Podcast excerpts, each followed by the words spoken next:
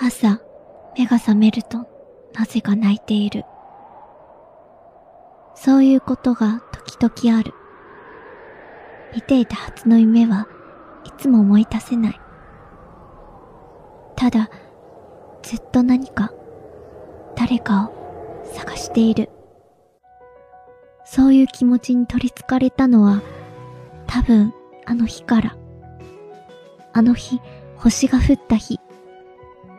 それはまるで、まるで夢の景色のように、ただひたすらに、美しい眺めだった。早上醒来的时候，不知为何在哭。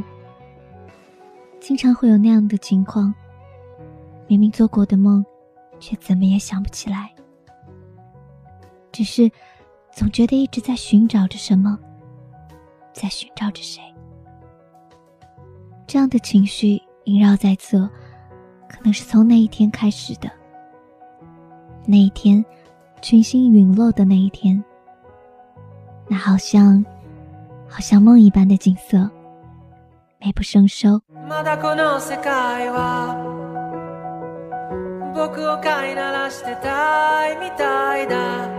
望み通りだろ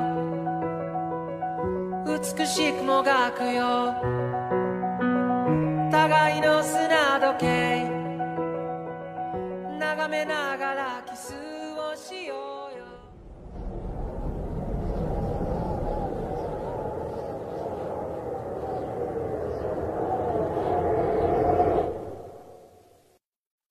Once in a while, when I wake up, I find myself crying.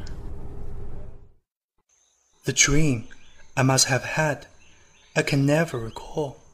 But. But the sensation that I've lost something lingers for a long time after I wake up.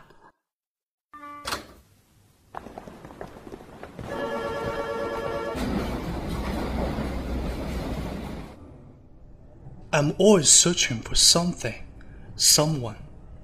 This feeling has possessed me, I think, from that day. That day when the stars came falling, I was almost as if. As if a scene from a dream. Nothing more, nothing less than, than a beautiful, beautiful view. view.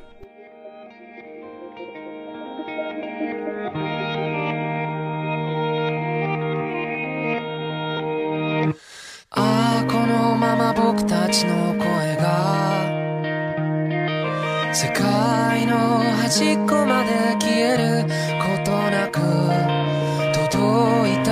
したらいいのにな。そしたらね二人でどんな言葉を花と消えることない約束。お二人でせーの